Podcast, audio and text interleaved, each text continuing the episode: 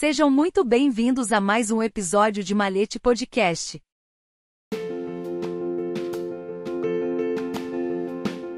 Maçonaria especulativa em seus primórdios, influências judaicas, terceira. Por José Ronaldo Viega Alves. Ao finalizarmos a parte 2 deste trabalho, ficou ali uma pergunta no ar. E será que haveria ainda mais outros componentes, filosóficos, místicos, etc., ou também, outros personagens fazendo parte desse período relativo aos primórdios da maçonaria especulativa que poderiam ser inseridos nesse conjunto, digamos assim, do que estamos denominando de influências judaicas. Vamos, em primeiro lugar, ratificar algo que já foi dito anteriormente, mas que é importante ter sempre em mente: a grande influência judaica na maçonaria, em princípio, provém do Antigo Testamento, que juntamente com o Novo Testamento compõe a Bíblia cristã. O Antigo Testamento ou Pentateuco dos cristãos é a história do povo eleito, ou ainda, com algumas diferenças, a Torá dos judeus. E a Torá é a parte mais importante da Bíblia hebraica, mas esta última somente estará completa da seguinte forma: Torá, a lei, Nevim, profetas, e Ketuvim, escritos. Estas três seções formarão o acrônimo Tanakh, e, agora sim, a Bíblia judaica completa. O Antigo Testamento e a sua relação com as influências judaicas na maçonaria. Como bem afirmou o irmão Mário Neme, nossas lendas e tradições bíblicas sobre o templo já existiam muito tempo antes do ingresso dos especulativos na ordem. Os maçons construtores durante o período operativo deixaram registrado nos antigos documentos, ou de charges, como são conhecidos hoje, muitos dos seus costumes e práticas.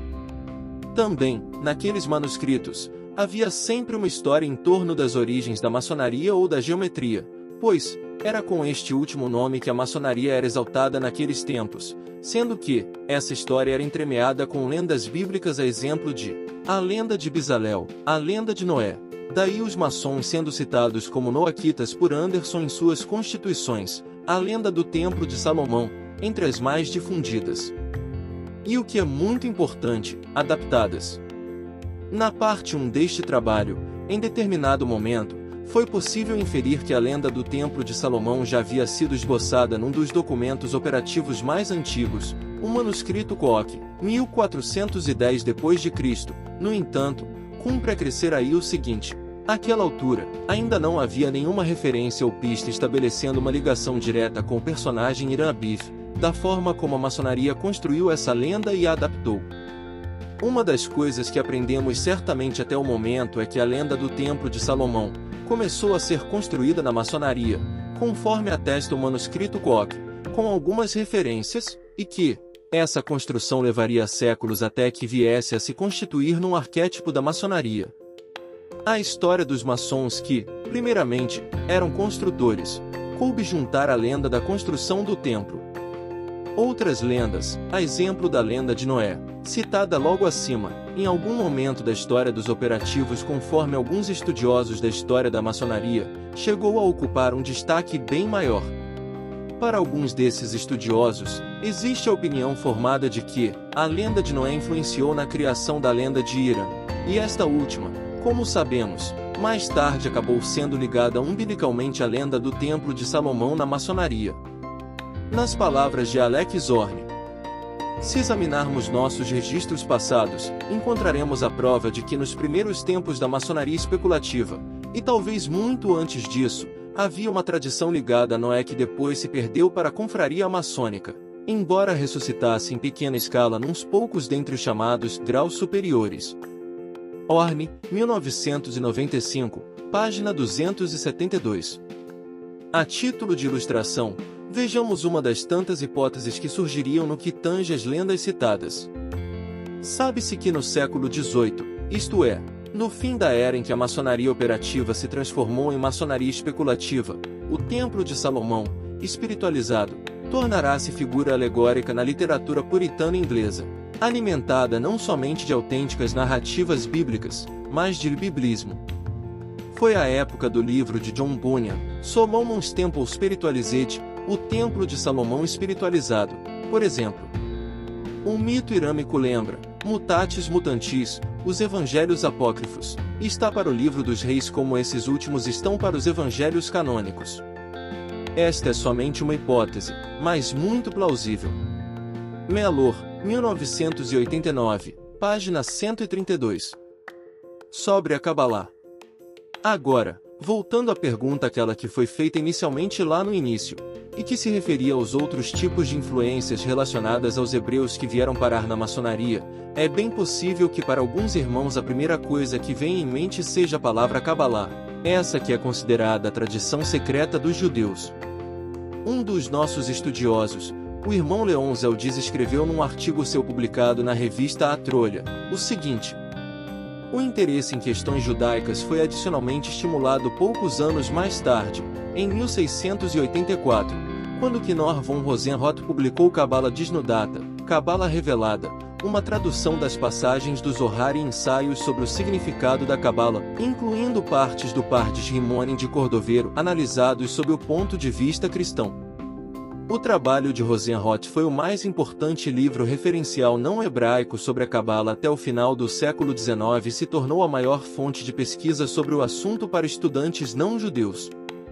A Kabbalah, citada pelo irmão Leon Zeldiz, havia surgido na Europa já há muitos séculos, o que poderia remontar até o século XII, na França e Espanha. Depois, com o transcorrer do tempo, chegou até os outros países, Definitivamente, há muito para ser pesquisado e estudado nesse sentido. Por exemplo, o irmão Teobaldo Varoli Filho, um dos, dos grandes estudiosos da maçonaria considerava os beneditinos e cistercienses como ancestrais maçonaria operativa. Sabe-se também que muitas lojas maçônicas foram erigidas em mosteiros beneditinos, MUS, 2018. Na verdade, nos últimos anos, tem vindo à luz muitas informações frutos das pesquisas do irmão Eduardo Rua Calai, que afirma, por exemplo, que o esoterismo maçônico está presente em muitos documentos beneditinos. Mas, há muito mais coisas entre o céu e a terra. O irmão Calai cita o pesquisador e doutor Luiz Israel Newman, que no distante ano de 1925 escreveu um tratado de Influência on Christian Reform Movements, ou Influência Judaica nos Movimentos de Reforma Cristã, onde um dos capítulos fala da transmissão da tradição judaica para o mundo cristão.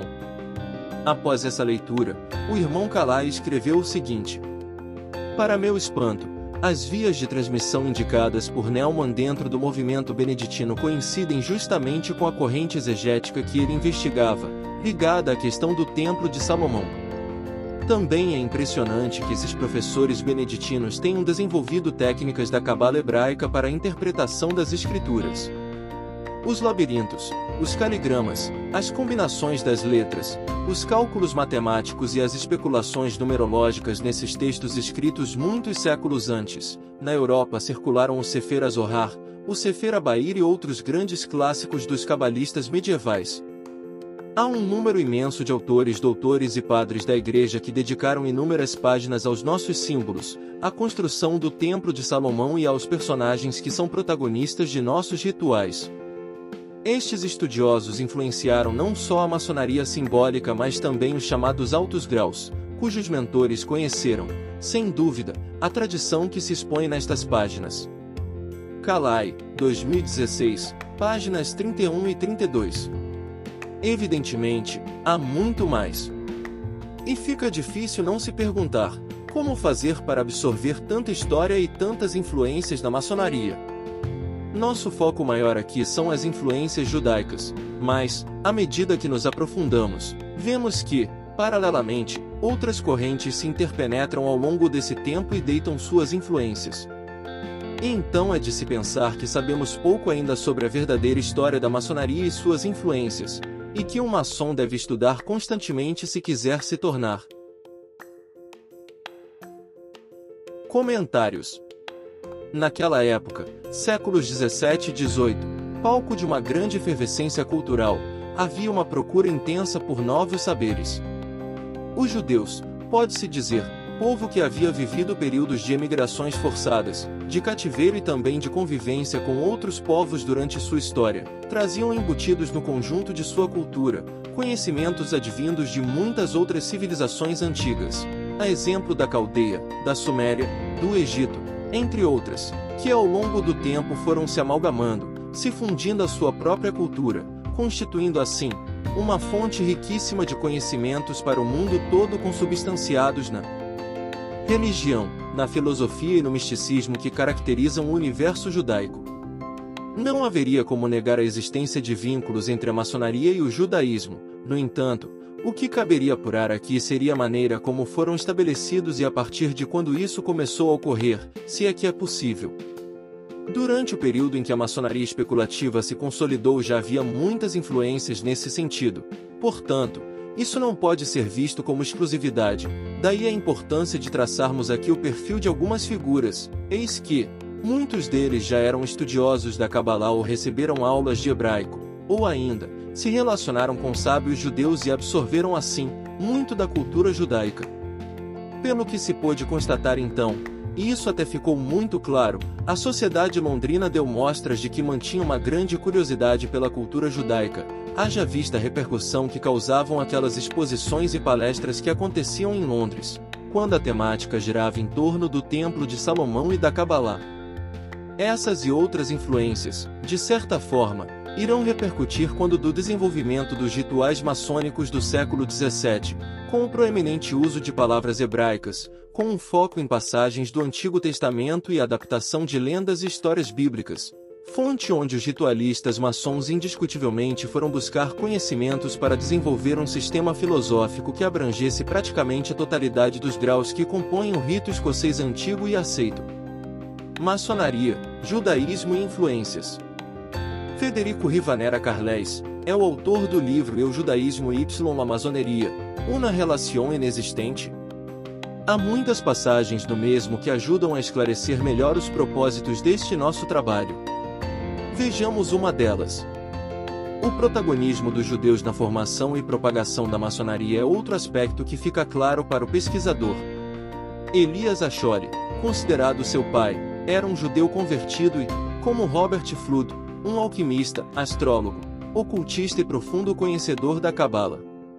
Pertenceu simultaneamente à maçonaria e à Ordem Rosacruz, que Flood introduziu e desenvolveu em Inglaterra. A atual teve uma influência significativa na formação da maçonaria, podendo ser considerada, nomeadamente pelo contributo de Robert Flood e Elias Acholi, sob certos aspectos como uma continuação e um retorno do Rosacruz. E embora as constituições de Anderson do ano de 1723 se desviem do esoterismo Rosacruz, ele renascerá dentro dele. Há, portanto, múltiplas coincidências entre os princípios de ambas as sociedades. Carles, 2011, página 34-35.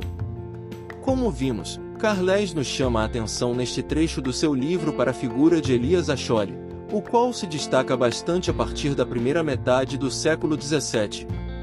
Vamos buscar maiores informações a respeito desse personagem então. Começamos destacando o seguinte trecho de um artigo publicado na revista Arte Real, e a Raymond François, que diz o seguinte: Em 1645, Elias Acholi, astrólogo de origem judaica, alquimista da corrente Rosa Cruz, físico e matemático, apelidado mercurófilo inglês, foi admitido como maçom aceito, em Lancashire. Fundou em Londres, o Colégio Invisível, Sociedade de Inspiração Rosa Cruz, em 1646, uma sociedade que tinha por objetivo construir o templo ideal, a Casa de Salomão. Achou-lhe contribuindo assim para acentuar as tendências herméticas da ordem maçônica. Foi nessa época que nasceram as lendas simbólicas relativas à construção do Templo de Jerusalém e aquela do construtor Ira. Pretende-se que foi Acholi que fez o esboço da organização da ordem atual e consolidou as tendências que foram os fermentos da maçonaria especulativa moderna. E na sequência, um trecho do artigo intitulado Os Propósitos da Primeira Grande Loja de Londres, do irmão Ailton Branco. Os primeiros rituais surgidos da existência da Grande Loja de Londres elegeram o Templo de Jerusalém construído por Salomão, o símbolo da obra perfeita. Serviu de referência na analogia com o trabalho da maçonaria do aprimoramento do caráter humano. Não cabe discutir aqui agora se Robert Flood, citado logo acima, era maçom ou não, o mais provável é que fosse, Eis que na rua onde morava em Londres havia uma loja maçônica. De certeza, era Rosa Cruz, assim como outros que eram reconhecidamente maçons também e que com ele se relacionavam. Como estamos vendo, a filosofia Rosa Cruz também tem sua cota de participação no que se refere às influências da maçonaria.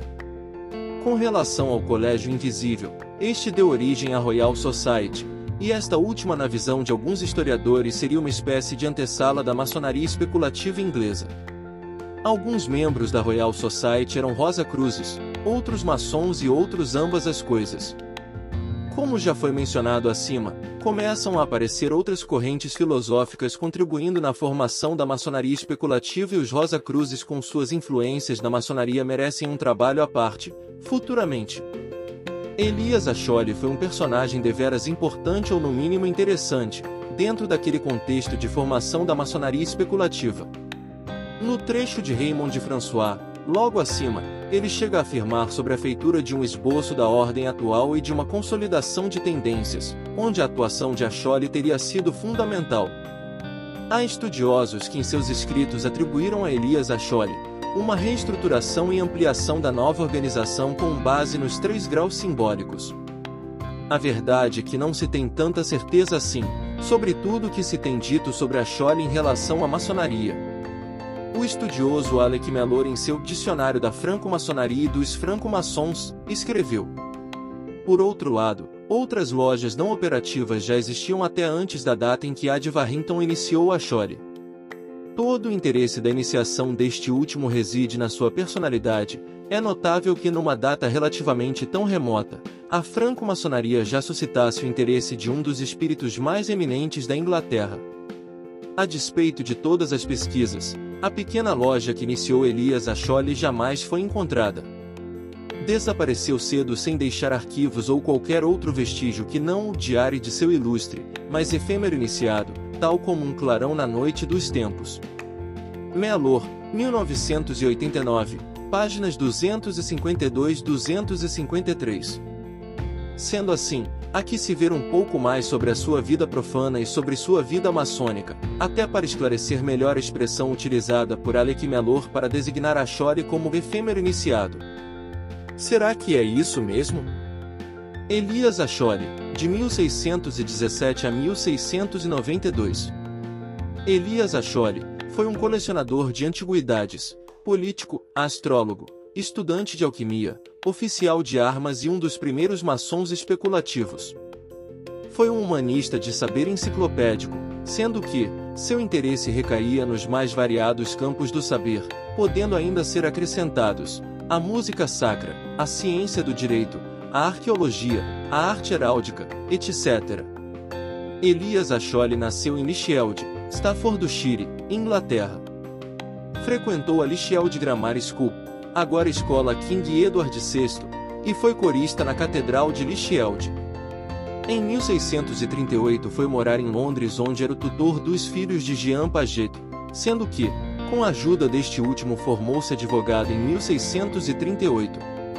Ali se casou com Eleanor Maivarin, de 1603 a 1641, que provinha de uma família aristocrática e que veio a falecer três anos após essa união, por complicações durante a sua gravidez. Ainda no ano de 1641, foi iniciado na maçonaria. A Chole apoiou os monarquistas durante as guerras civis que ocorreram na Inglaterra. No ano de 1642, quando iniciaram as lutas, Deixou Londres para morar na casa do seu sogro vivendo ali em retiro até 1644, quando foi nomeado comissário do rei em Lichfield. Pouco tempo depois, por conta de algumas influências recebeu um posto militar em Oxford, onde passou a servir como oficial ordenado das forças do rei. Durante sua estada ali aproveitou para estudar matemática e física e desenvolveu um interesse profundo pela astronomia, astrologia e magia. Já no final de 1645, deixou Oxford, para o posto de comissário em Worcester, além de receber um posto militar adicional, o de capitão do regimento de Lord Astley, e sendo matemático, foi designado para Aramã de artilharia. Pelo que se sabe nunca entrou em um combate real. Depois de um tempo deixou o exército já com o objetivo de se voltar para os estudos. No ano de 1650 publicou o Fasciculus Chemicus e em 1652, o Theatrum Chemicum Britannicum, os dois livros tratando basicamente sobre alquimia, sendo que, o Theatrum foi considerado seu trabalho alquímico mais importante. Não se tem provas de que ele conduziu experimentos alquímicos, o que se sabe é que ele foi mais um estudioso e um colecionador de escritos que versavam sobre alquimia. Em 1658, ainda publicou mais um livro sobre esse assunto, O Caminho para a Felicidade ou O Caminho da Bem-aventurança, The Way to Bliss. Esse livro também faz recomendações sobre prevenção de doenças além de incentivar o uso de remédios terapêuticos. A partir daí começou a interessar-se mais pela pesquisa histórica e realizou estudos sobre a Ordem da Jarreteira. No ano de 1661, foi eleito membro da Royal Society, e em 1669, lhe foi concedido o grau de doutor em física, pela Universidade de Oxford. Em 1669 concluiu seu doutorado em medicina pela Universidade de Oxford. Em 1672, publicou o seu livro Instituições, Leis e Cerimônias da Ordem da Jarreteira, obra pela qual o rei Carlos II lhe concedeu o lugar de arauto de Windsor. Em 1677 doou toda a sua magnífica coleção de objetos, incluindo os que adquirira da coleção do viajante e botânico John Tradescan, bem como todo o material que havia coletado particularmente em suas andanças e pesquisas, à Universidade de Oxford. No ano de 1679 ocorreu a maior catástrofe da sua vida, um incêndio devastador, o qual destruiu grande parte dessa sua coleção e da sua magnífica biblioteca reconstituiu o que pôde, a partir daí. Essa biblioteca, assim como sua coleção de objetos foi leiloada após sua morte e hoje são parte do Museu Acholean, que é de propriedade da Universidade de Oxford.